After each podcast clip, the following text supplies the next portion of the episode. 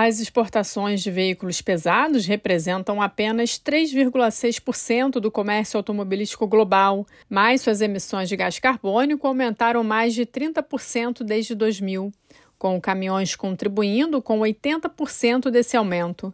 Este dado foi revelado em relatório publicado nesta quinta-feira pelo Programa das Nações Unidas para o Meio Ambiente em Nairobi.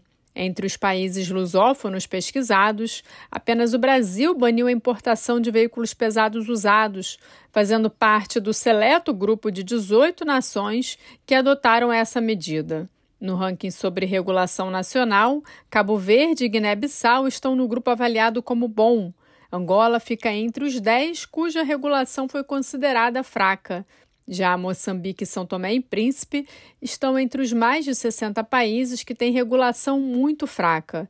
No continente africano, Moçambique figura entre os 10 principais importadores de veículos pesados japoneses usados entre 2015 e 2020.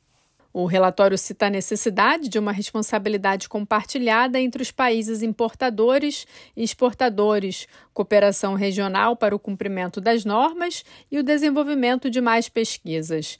Políticas nacionais específicas podem incluir uma proibição total de entrada de veículos pesados usados no país, limites de idade para o registro de veículos pesados, tarifas alfandegárias e de registro e o estabelecimento de padrões de emissão.